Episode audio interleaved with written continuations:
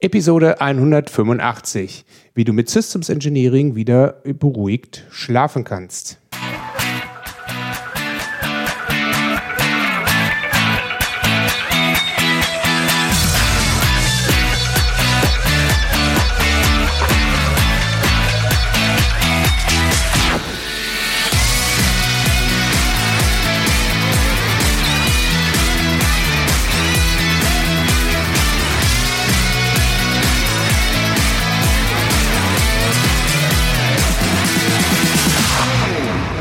Willkommen beim Zukunftsarchitekten, der Systems Engineering Podcast für Macher und Entscheider. Am Mikrofon ist Björn Schorre. Als Systemingenieur gebe ich dir Tipps und Impulse, damit du dein Projekt zum Erfolg führen kannst. So wirst du in der heutigen Episode erfahren, dass Systems Engineering kein Hexenwerk ist und viel mit gesundem Menschenverstand zu tun hat. Zuvor möchte ich noch kurz auf das RE-Camp hinweisen. Wenn du dich mit Menschen treffen willst und dein Wissen rund um Systems Engineering und Anforderungsmanagement erweitern willst, dann schau auf meiner Seite requirementsengineeringcamp.com nach und hol dir dein Ticket für das RE-Camp 2022 in Herford. Ja, heute im Podcast darf ich begrüßen meinen guten Freund und ehemaligen Kollegen, den Nils Fangmeier. Nils hat Hallo. Äh, gelernt, ähm, Elektrotechnik, hat da sein Studium abgeschlossen und arbeitet seit 25 Jahren in der Entwicklung. Ist Hardwareentwickler, hat mit Linux Betriebssystemen was zu tun gehabt und hat äh, Software auch entwickelt. Hat jetzt insgesamt sechs Jahre Systems Engineering Erfahrung ähm, auf dem Buckel und arbeitet aktuell bei einem Automobilzulieferer. Ja, herzlich willkommen, Nils. Schön, dass du hier bei mir im Podcast bist. Ja, hallo. Ja, ich freue mich auch, dass wir hier mal die Zeit zusammengefunden haben.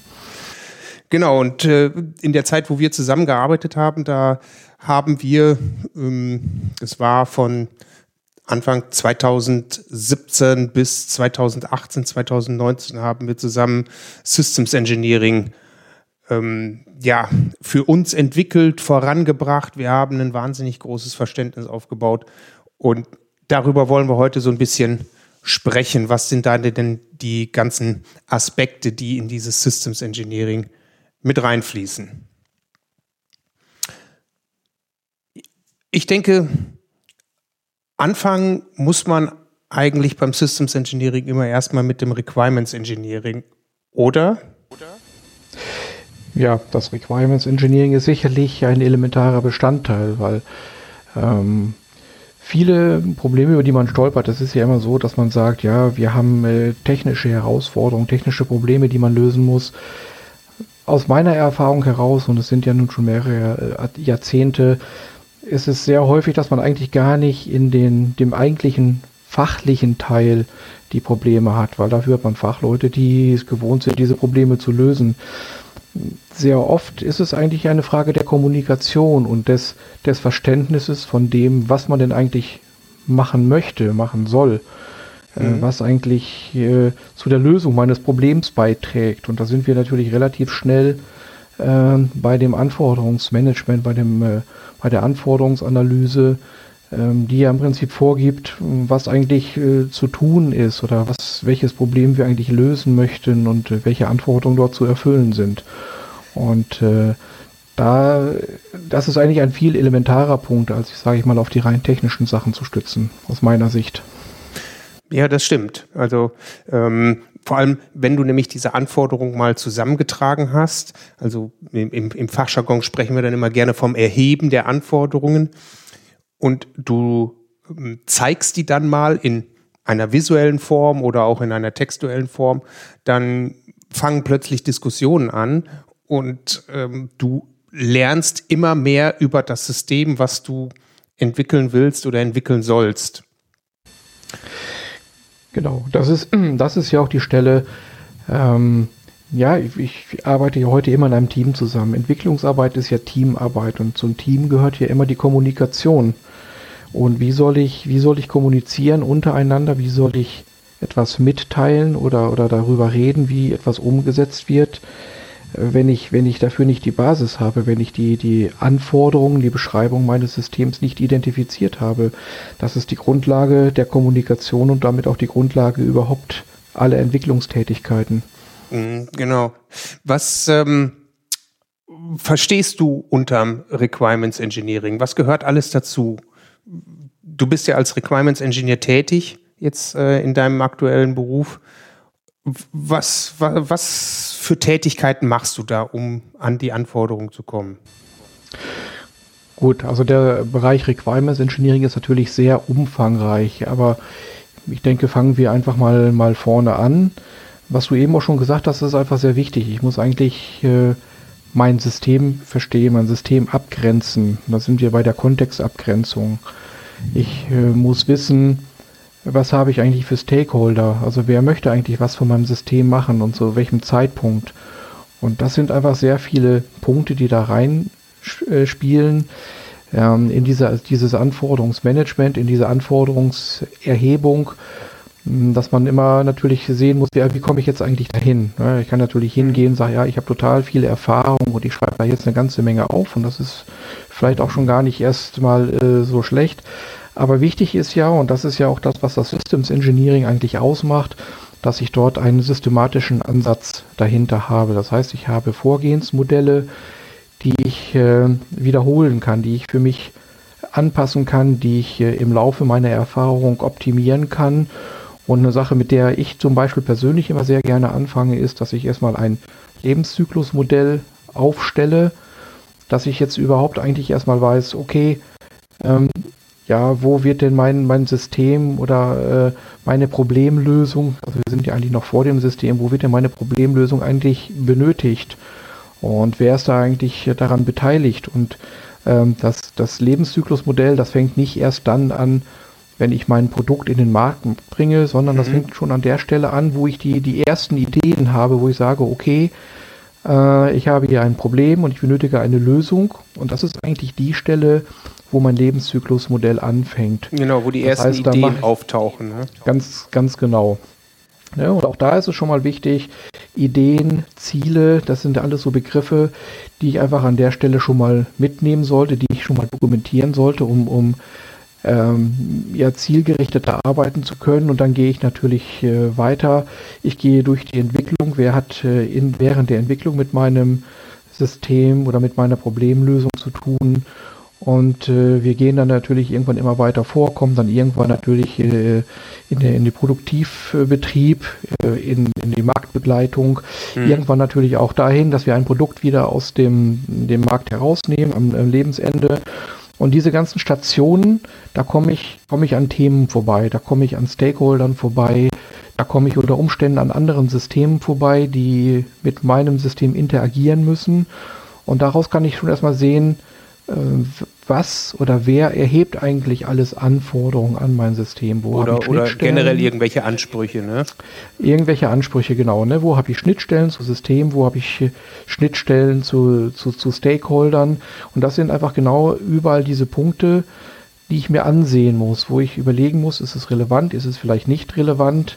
Dann sind wir sehr schnell bei dem Thema Systemkontext, äh, wo ich eben genau prüfen muss, äh, was dazugehört. Und dieses Lebenszyklusmodell finde ich persönlich einfach sehr gut, weil wenn man das mal so ein wenig eingeübt hat, ist es zum einen so, ich kann es halt für ähnliche Produkte immer wieder verwenden. Das ist mhm. eigentlich eine sehr schöne Sache. Also ich mache diese Arbeit nicht für, für jedes Produkt neu, sondern ich habe da einfach schon was äh, in, in der Schublade, das ich wieder rausnehmen kann. Und wenn ich ein wenig Erfahrung damit habe, ist es auch sowas wie eine Versicherung, dass ich an der Stelle nichts vergesse. Mhm, weil ich also komme ja an allen Stationen vorbei. Du gehst also du, du hast also dieses Lebenszyklusmodell für ähm, die gleiche, gleichartige Produkte, die ihr herstellt bei euch jetzt in, der, äh, in dem Automobilzulieferer. Und wenn jetzt ein anderer Kunde kommt und sagt, ich hätte ganz gerne wieder so ein ähnliches Produkt, dann weißt du schon diesen Lebenszyklus und legst halt das andere Produkt quasi daneben und guckst, wie ähm, hat das den ähnlichen Lebenszyklus und wenn ja, ähm, welche anderen Schnittstellen hat das eventuell? Ganz, ganz genau. Also Und die Station, die man ja. Genau, ne, das, äh, die Station, die mein System durchlaufen wird in, in seinem Leben, die werden sehr, sehr ähnlich, wenn nicht sogar identisch sein. Und da habe ich dann einfach schon sehr viele Erfahrungen und ich muss dann einfach nur gucken, gut, was, äh, was ist da jetzt anders oder ist da vielleicht sogar gar nicht mal etwas anders, kann ich vielleicht sogar viele Sachen eins zu eins übernehmen. Mhm. Ich komme halt überall vorbei und das gibt mir einfach auch ein Stück weit Sicherheit, Ähm, weil das ist, ja, denke ich mal, auch für einen Entwickler immer auch so, so, so, so ein Restrisiko oder eine Sache, die auch mich in, in, vor vielen Jahren einfach auch manchmal schlecht hat schlafen lassen. Hat man jetzt an alles gedacht? Habe mhm. ich mit allen gesprochen? Ja. Ähm, ist da nicht vielleicht noch ein angrenzendes System, wo ich vielleicht doch nochmal hätte gucken müssen, ob wir da nicht äh, interagieren? Oder auch eine Sache, was sehr häufig äh, vergessen wird, was habe ich dort für mitgeltende Unterlagen? Habe ich äh, gesetzliche Rahmenbedingungen, die ich vielleicht äh, nicht berücksichtigt habe? Oder habe ich in, in größeren Unternehmen im Hause irgendwelche Vorgaben, Einschränkungen, Richtlinien, die ich einfach bei meinem Produkt berücksichtigen muss? Solche Sachen, wenn man die vergisst, ist immer sehr problematisch, weil das fällt immer sehr spät auf. Eigentlich mhm. so häufig kurz vor der, vor der Fertigung vor der, oder sogar vor der Auslieferung zum Kunden. Und ja, du hast es ja gar nicht dokumentiert. Es wird dir wahrscheinlich gar nicht in der Verifizierung, also im, im Test auffallen. Es genau. wird dir höchstens dann auffallen, wenn du das, wenn du da die Zulassung beantragst. Und, genau. Ähm, das, ne? dann der, der, der, die zertifizierende Stelle dir sagt, mm -mm, hier gibt es das nicht. Ganz genau. Und äh, solche Sachen sind dann eben also nicht nur sehr unangenehm und sehr ärgerlich, sie sind vor allem einfach auch sehr teuer. Ja, genau. Ich habe ein, ein fertiges Produkt und wenn ich Glück habe, kann ich mit vielleicht einfachen Softwareänderungen diese, diese Anforderungen oder diese Sachen erfüllen. Wenn es dann um mechanische Sachen geht oder um elektrische, elektronische Anpassungen, dann ist das sehr unangenehm und teuer und äh, verschiebt natürlich auch den Zeitplan äh, immens nach hinten. Also Aha. das ist eigentlich immer so der Super-GAU für jedes Projekt. Genau. Was aber tatsächlich gar nicht so selten vorkommt in der Praxis. Ja. Also so habe ich es zumindest in der Vergangenheit gesehen. Wenn du jetzt so ein äh, das Lebenszyklusmodell ähm, für dein Produkt durchlaufen hast, also für dein zukünftiges Produkt, und du hast, das hast du ja eben auch schon gesagt, du hast dann auch so einen äh, Systemkontext, also so die, die Systemgrenzen. Ja ähm, konntest genau. du skizzieren. Vielleicht hast du es ja. ja, sogar schon modelliert. Was, äh, wie kommst genau. du dann zu deinen Anforderungen? Ja, äh, ich habe ja an, in meinem Systemkontext sehe ich ja halt die Einflussfaktoren, Einflusssysteme. Und da ist es jetzt einfach so, äh, da gibt es ja verschiedene Möglichkeiten, jetzt eben an diese Anforderungen zu kommen. Das einfachste ist, wenn ich ein, ein interagierendes System habe, dass ich einfach nur eine Schnittstellenbeschreibung habe. Ja, ich, einfachste Fall, ich muss mich mit meinem System beispielsweise an einer USB-Schnittstelle ankoppeln. Ja, dann kann ich hier an der Stelle ganz einfach eine, die Spezifikation äh, zugrunde legen, die hoffentlich an der Stelle schon da ist von meinem anderen System.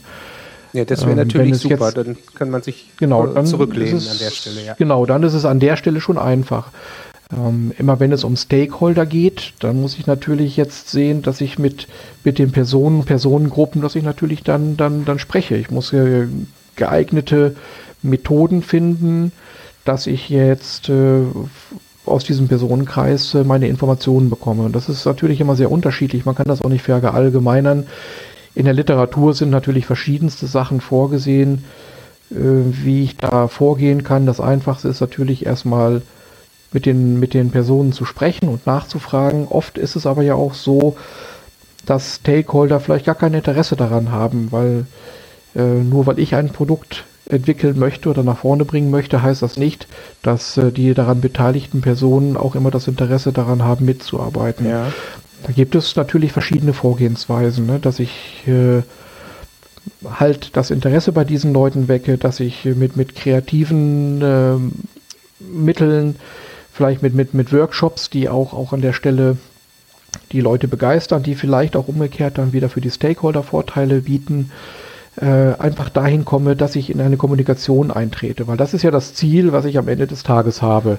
Ich muss mit diesen Personen äh, kommunizieren und mhm. äh, dann versuchen, dort möglichst viele Informationen herauszubekommen. Und das ist natürlich ganz wichtig, ich muss diese Informationen, die ich bekomme, natürlich erstmal dokumentieren. In welcher Form ich das tue, das muss man dann auch sehen. Gibt es auch verschiedene Möglichkeiten. Das Einfachste ist natürlich äh, in textueller Form. Ich kann natürlich auch gleich in Modelle einsteigen. Ich kann äh, das vermischen, modellbasiert und Text. Aber ich mhm. muss es auf alle Fälle dokumentieren und zwar in einer Form, die die angemessen die Leute, ist. Ne? Ich, ich glaube, genau. wo du dann in der Umgebung, wo du dich befindest, am besten auch kommunizieren kannst. Genau, das ist, das ist nämlich ganz wichtig, was wir ja eingangs auch schon gesagt haben. Anforderungen sind ja auch ein Mittel oder eine Basis für eine Kommunikation. Und als Beispiel, es macht, es macht keinen keinen Sinn, komplexe SysML-Modelle zu entwickeln, wenn die Personen, mit denen ich mich austauschen möchte, äh, mit modellbasierter Arbeit einfach nie was zu tun gehabt haben. Ja, also, also wenn sie sie nicht lesen können, auf Deutsch gesagt. Wenn sie ne? sie nicht lesen können, genau. Mhm. Wenn sie, wenn sie auch, auch vor allem, wenn sie dann die Fehler nicht äh, finden können. Weil das ist ja auch immer eine Sache. Ich, ich stelle ja natürlich irgendwas zusammen, ich baue irgendwas auf und am Ende des Tages muss es ja in irgendeiner Form sowas wie eine Kontrolle geben. Also ja. ein, wenigstens ein, ein Review mit denselben Stakeholdern, mit anderen Stakeholdern. Ähm, das hängt davon ab. Und da ist es natürlich wichtig, dass eine Kommunikation zustande kommt. Das heißt, dass wir dieselbe Sprache sprechen. Es kann sogar sogar so weit gehen, dass man für unterschiedliche Stakeholder unterschiedliche Wege der Kommunikation findet. Mhm. Aber am Ende des Tages ist es halt wichtig, dass in diesem Team, also dem Entwicklungsteam, was dann ja aufgebaut wird, was dann ja bereitsteht, halt die Kommunikation funktioniert und dass auch die Sachen, die man dokumentiert hat, wiederzufinden sind. Ja, das ist immer eine sehr schöne Sache. Ich, ich führe ein, ein Gespräch und ich mache dann ein Gesprächsprotokoll, das schicke ich per E-Mail das ist total toll, weil das liegt dann irgendwo, das liegt auf dem großen Stapel bei den anderen E-Mails, die nie wieder irgendein Mensch liest. Das gleiche kann ich machen, wenn ich ein Gesprächsprotokoll habe, schön ausführlich zwei Seiten, das schicke ich dann als, als Dokument zu. Äh, zur Kenntnisnahme, das liegt dann im selben Ordner. Also das, ja, äh, da muss man okay. sich das einfach überlegen. Da, ne? Das ist, da, da, da gebe ich dir recht. Ich glaube, da schneiden wir jetzt gerade schon eines von den, von den anderen Themen an, die diese ganze ja. Entwicklung ähm, unterstützen. Ähm, jetzt greife ich mal in eine von diesen Folgen, die ich vor einem halben Jahr gemacht habe, über Spice mal zurück. Da gibt es nämlich dieses Konfigurationsmanagement und da wird dann sowas beschrieben, wo lege ich denn meine Dokumente ab, wo lege ich meine Artefakte ab, die ich entwickle. Lass Ganz uns, genau. Lass uns mal weiter beim ähm, äh, Requirements Engineering bleiben. Also du hast jetzt ähm, mit, den, mit den Stakeholdern gesprochen, du kennst die Schnittstellen, äh, du weißt, was das System tun soll, um die Probleme de, de, des Kunden äh, zu erfüllen. Ja, also du weißt genau. jetzt, ne, ich stelle mir da gerade so ein Entschuldigung an die Leute, die nicht modellbasiert unterwegs sind, aber ich stelle mir da so ein Use-Case-Diagramm vor, da ist irgendwo so ein, so ein Stakeholder X und der macht mit dem System irgendetwas äh, und das steht dann in einem Use-Case Y drinne. Genau. Wenn ich sowas also habe, auch, ja. kann ich anfangen, ähm, mehr in Richtung textuell gehen. Ne? Genau. Also das kann man sehr gut machen. Das ist also ein Use Case Diagramm ist zum Beispiel auch für mich eine der favorisierten Vorgehensweisen eben mit der Anforderungserhebung, weil es einfach zu verstehen ist. Ich habe auch gleichzeitig eine Kontextabgrenzung mit drin in diesem Use Case Diagramm. Aber jetzt davon mal ab. Ich kann aber jetzt äh, diese Use Case Diagramme erstmal auch verfeinern. Ich kann zum Beispiel feststellen, ähm, angenommen, eine, eine, Funktion, die wir eigentlich in fast allen Systemen haben. Ich habe äh, einen Use Case, dass ich ein, ein äh, Software-Update machen möchte. Dann kann das eine relativ einfache Sache sein. Es kann eine relativ komplexe Sache sein, dass ich über verschiedene Medien und Schnittstellen dieses Update machen kann und so weiter. Und ich kann erstmal auf dieser Basis immer noch in meiner, in meiner Problemebene, und da, da bewegen wir uns jetzt hier gerade in der Problemebene, diese Sachen nochmal detaillieren. Ja, ich kann es also kleiner schneiden, weil umso, umso größer ein, ein, ein Problem, eine Aufgabenstellung ist, umso schwerer ist sie manchmal zu verstehen. Und ich kann hier jetzt mit dieser, wenn ich zum Beispiel über Use Cases arbeite, kann ich schon in der, in der Problemebene diese Sachen kleiner schneiden, dass sie besser greifbar sind. Mhm, mh. Wenn ich das gemacht habe, dann muss ich natürlich den nächsten Schritt gehen. Das ist aber, ist aber die Frage, okay, ich weiß jetzt, was mein Kunde möchte, ich weiß, was mein System nach außen abbilden soll, aber was muss mein System denn jetzt eigentlich dafür tun? So, und da gehe ich jetzt eigentlich äh, runter, dass ich in die, die eigentliche Systemspezifikation gehe und die ist, äh, ja, äh, je nachdem, wie man es macht, aber typischerweise ist sie in den meisten Fällen immer noch äh, auf textuelle Anforderungen basiert. Und ich kann mir jetzt zum Beispiel aus diesem Use Case Diagramm diese einzelnen ja, Funktionen, die dort abgebildet sind, also das, was mein System tun muss, kann ich mir ansehen und kann das in Text übersetzen mhm. für das, was mein System können muss. Also so nach dem Motto, es muss jetzt, es muss Schritt A, es muss Schritt B, Schritt C machen können, äh, um genau. dann diesen, ne, diesen Use Case äh, insgesamt erfüllen zu können. Genau, um zum Beispiel jetzt bei dem Update zu bleiben, ich muss das System muss eine, eine Schnittstelle bereitstellen, welche auch immer das jetzt ist. Ne, das System muss in der Lage sein, dieses äh, Update-Artefakt herunterzuladen. Es muss in der Lage sein, das in irgendeinen Speicherbereich abzulegen und so weiter und so weiter. Mhm. Das sind dann eben diese einzelnen Sachen, die ich dann runterbrechen kann, von dem ich weiß, okay, das muss mein System können ohne dabei jetzt an der Stelle schon darauf einzugehen, mit welcher technischen Lösung äh, das passiert. Mhm, okay. Im Einzelfall kann auch sicherlich das natürlich schon vorgegeben sein, wenn ich zum Beispiel weiß, ich habe nur eine, eine definierte physikalische Schnittstelle zu einem anderen System, dann muss ich jetzt aber auch, das ist auch eine ganz wichtige Sache, jetzt auf der Systemebene nicht so tun, als wüsste ich das nicht. Natürlich soll man dann bei der Systembeschreibung lösungsneutral sein, aber wie sagt man so schön, man soll sich ja nicht dümmer stellen, als man ist. Wenn eine Schnittstelle festgelegt ist, dann ist das halt diese Schnittstelle und dann muss ich das nicht beschreiben mit irgendwelchen Worten, eine nicht definierte Schnittstelle oder wie auch immer. Das ist natürlich Quatsch. Die ja, das sind diese da, sogenannten ne? ähm, äh, Legacy-Projekte oder sowas, wo man Ganz halt genau, ne? den ähm, also die, die bekannt ist, es ist, existiert schon eine Architektur, auf der ich aufsetze, beziehungsweise wo ich mich andocken will. Vielleicht genau, ist es ja sogar eine Schnittstelle, die ich äh, bei der Kontextabgrenzung schon gefunden habe und dann genau sagen kann, okay, wir gehen hier über diese genau. Schnittstelle. Also typischerweise sollte diese Schnittstelle bereits äh, in der Kontextabgrenzung aufgefallen sein und das ist halt eine Vorgabe. Diese Projekte, die wirklich auf der grünen Wiese entstehen, ja, das gibt es, aber ich habe es ich hab's jetzt in, sage ich mal, in mein, meiner langjährigen Laufbahn erst ein einziges Mal erlebt, dass man wirklich auf der grünen Wiese ist. Ja, und Wäre es dir nicht aufgefallen bei der Kontextabgrenzung, es würde dir jetzt auffallen bei, dem, äh, bei der Verfeinerung deines, deines äh, Use Cases und du könntest dann nochmal diesen Schritt zurück machen und sagen, ah, Moment, ich muss nochmal in die Kontextabgrenzung und an meinem ähm, System noch eine Schnittstelle mit einzeichnen und vielleicht ein Umsystem, wo, wo ich mich mit verbinden möchte. Genau, das ist jetzt, äh, wenn ich das über diese Use Cases beispielsweise mache, hätte ich nämlich jetzt, wenn ich diese Schnittstelle nicht identifiziert hätte, genau jetzt ein Problem, weil ich nämlich die Anforderung habe, dass ich ein Update-Artefakt herunterladen möchte von irgendwo, mhm. ich das aber gar nicht kann. Also an, spätestens an dieser Stelle sehe ich das und dann ist es einfach so, wie du gerade gesagt hast, da muss ich nochmal gucken, okay, äh, an welcher Stelle habe ich was vergessen, wo ist hier was schiefgelaufen und ich gehe einfach nochmal einen Schritt zurück und gucke mir das Ganze nochmal an an der Stelle. Mhm, genau. So, jetzt hast du die, hast du also die, äh, die Anforderungen, fängst du jetzt an, dann alle zu ähm, beschreiben in textueller Form. Mhm. Was ist noch wichtig bei der Anforderungserhebung? Oder ja, wir sind ja jetzt schon bei der Dokumentation eigentlich, ne? Ja, wir sind jetzt bei der Dokumentation. Also jetzt bei den Gut, ich sage mal, was die Anforderungen selbst angibt, da kann man natürlich jetzt in der Literatur, gibt es ja viele Sachen, worauf man eben achten muss, ne, dass Anforderungen notwendig sind, sie müssen äh, atomar sein und diese ganzen Geschichten müssen wir jetzt hier auch nicht doch im Detail alles ausführen. Das ist aber eine Sache, worauf man eben auch achten muss. Aber was auch wichtig ist, äh, eine Anforderung muss testbar sein.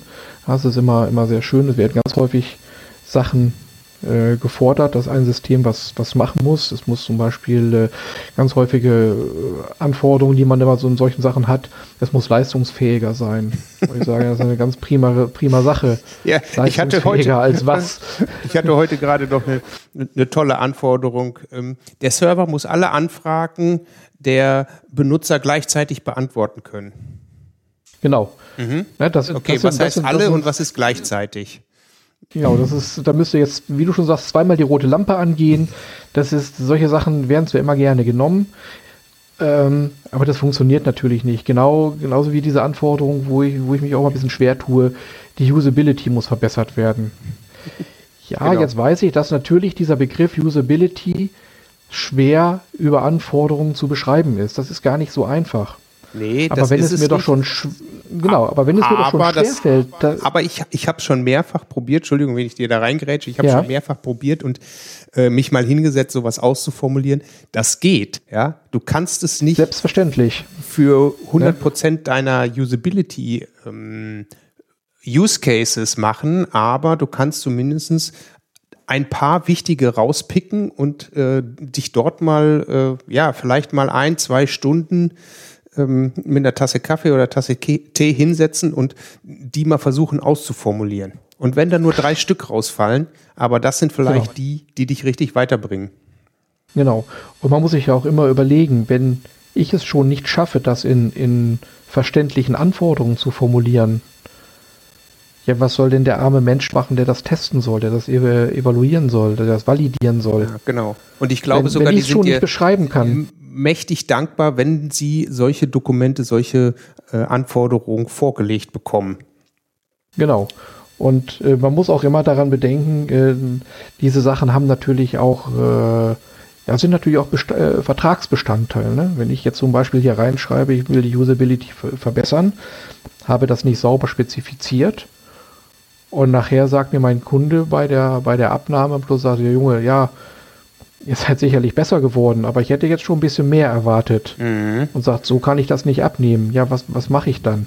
Ja. Ne, also da Üblicherweise, weil man den Kunden ja nicht vergrätzen will, geht man dann nochmal in eine Bütt und, und versucht irgendwas genau. nachzubessern. Genau. Ne? Genau. Ne, und es gibt halt verschiedene äh, Möglichkeiten. Also entweder mache ich das iterativ, das heißt, ich, ich mache von vornherein, mache ich Vorschläge und lasse die eben, äh, stelle die dem Kunden vor, bis der Kunde sagt, okay, passt, so wollen wir es haben. Oder ich muss es halt einfach formulieren. Und äh, wenn ich, wenn ich das nicht kann, wenn ich nichts habe, was ich messen kann, was ich, was ich greifbar machen kann, dann habe ich eigentlich an der Stelle immer ein Problem. Und dann sollte ich mir das vorher überlegen, ob da nicht doch irgendwie noch ein bisschen mehr geht. Genau. Ja, äh, jetzt haben wir einiges schon zum Thema Requirements Engineering gesagt. Ja. Ähm, natürlich, wir dokumentieren die ganze Sache. Auf die Tools, welche man da nimmt, wollen wir jetzt nicht eingehen. Natürlich gibt es eine ganze Reihe. Äh, wir wollen jetzt erstmal gucken, was kommt denn danach? Was kommt nach den Anforderungen? Wir nehmen einfach mal Gut. an, wir haben da jetzt einen, ähm, für dieses imaginäre System, was du da vorhin mal aufgemacht hast, haben wir jetzt einen Haufen Anforderungen zusammengesammelt. Was passiert dann in der Systementwicklung? Das war der erste Teil meines Interviews mit Nils Fangmeier. In der nächsten Woche geht es weiter. Du kannst dich also schon mal darauf freuen, wie es weitergeht mit der Systementwicklung. Und wenn dir die Episode wertvollen Input geliefert hat, dann würde ich mich freuen, wenn du die Episode weiterempfehlen würdest. Und außerdem würde ich mich natürlich über eine Bewertung bei iTunes oder welchem Podcast-Programm du auch immer benutzt, würde ich mich auf jeden Fall sehr freuen. Wenn dir die gesamte Episode gefallen hat, dann abonniere doch den kostenlosen Podcast und mache dein Smartphone zu deiner persönlichen Universität für unterwegs. Und wenn du zusätzlich noch weitere Informationen rund ums Thema Systems Engineering haben möchtest, dann besuch doch meine Online-Bibliothek unter bibliothek.björnschorre.de. Dort findest du kostenfreie Webinare, die ich gehalten habe oder Ankündigungen für Webinare, die ich noch halten werde. Melde dich an und du bekommst die Webinareinladungen direkt in deinen Posteingang.